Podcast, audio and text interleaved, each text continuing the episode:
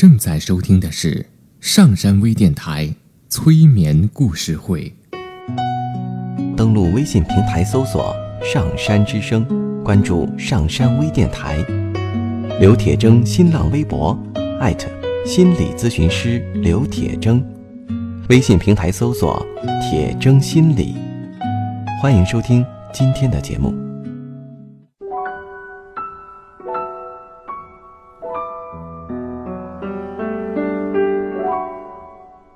你好，我是铁铮，欢迎你和我一起走进催眠的世界。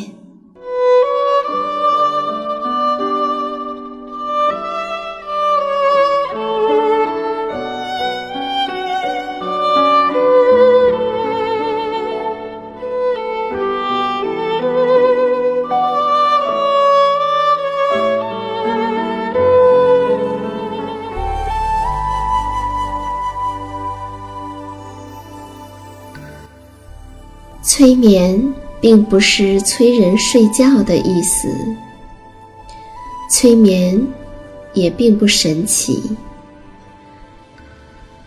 它是一种特殊的意识状态。在这种状态中，人们的注意力不是跑来跑去的，而是聚焦在某一个焦点上。事实上，催眠就发生在我们身边，每一天。现在，请你坐下或者躺下，调整你身体的姿势，去体会催眠的感觉。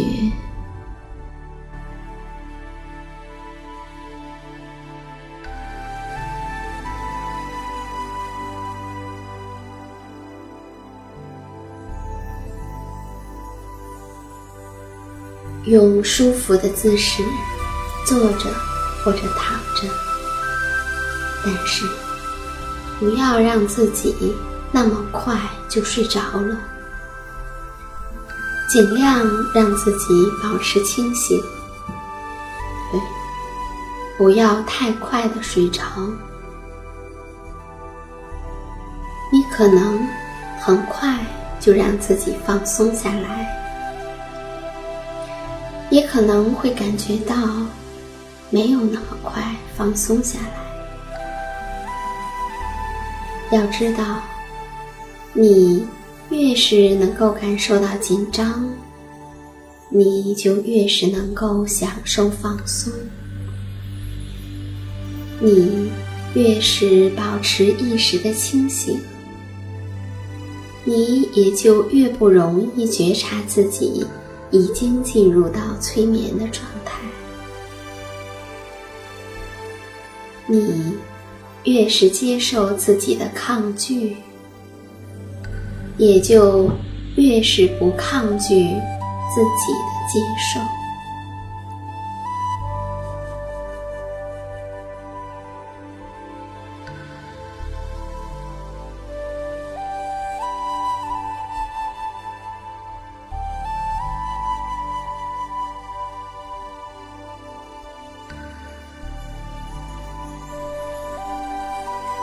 前些天，在一个叫“朋友家”的微信公众号上，我看到了一个人的介绍。他的名字叫郑泽生。在他八岁的时候被拐卖，一年以后，稀里糊涂的找回了家。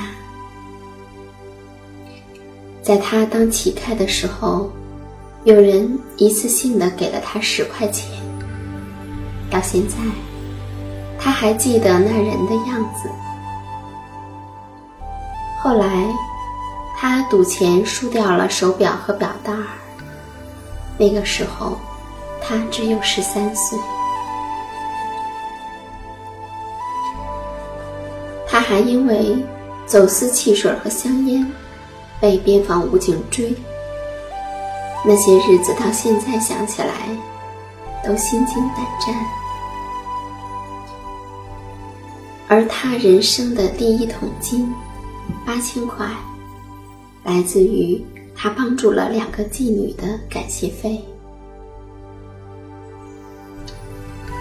后来，他开超市失败，被房东逼着交租金，到差点和他同归于尽。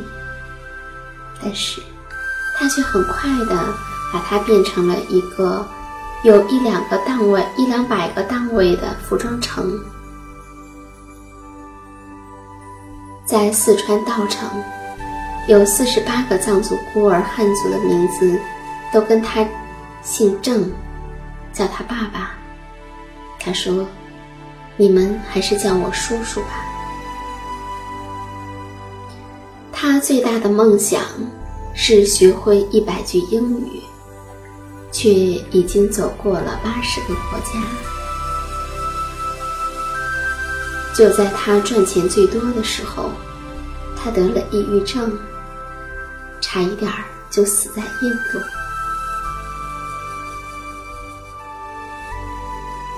我是谁？我从哪里来？他经常这样。问自己，他没有接受过任何正式的专业美术教育，半路出家，执起了画笔。然而，他的画却受到了认可。广东美术馆原馆长卢一平评价他时。一位别具一格的艺术寻道者，潜藏着一种梵高式的寻道精神。他将自己从世俗的美学原则上抹去，直接用灵魂来审视已经存在和可能存在的世界。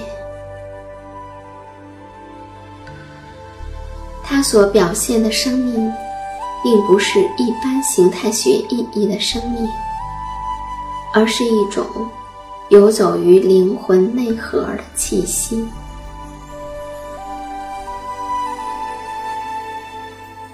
画画是郑泽生对自我的救赎。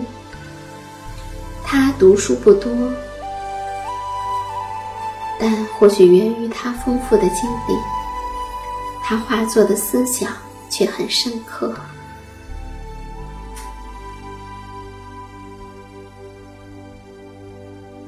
二零零一年，事业正是在很发达的时候，他的身体开始逐渐的出现了问题。一开始是肠胃不适，后来是失眠。到后来，他患上了抑郁症。就在二零零三年，他弃商从艺，并且在二零一零年左右陷入了画画的疯狂期，每天都闭门画画。不知道是不是因为了那份疯狂，打通了他的任督二脉。后来，他逐渐被人认知并认可，媒体称他为草根艺术家，而艺术界则惊叹出来个神人。就在去年，他在广东美术馆。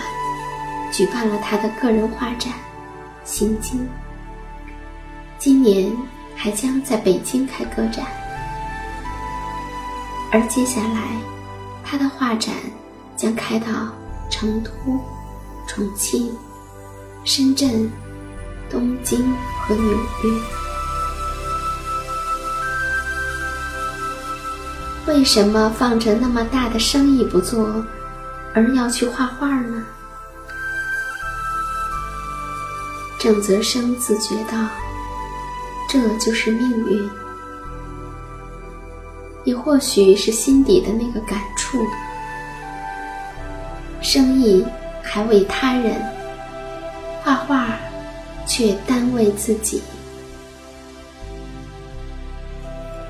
他的画或许就是最好的映照，告别过去的狰狞和纠结，从对个人经验体悟和社会批判揭露中走出来。他感念到。人的一生所求的，无非是身与心的统一，而身与心的距离，就是人生。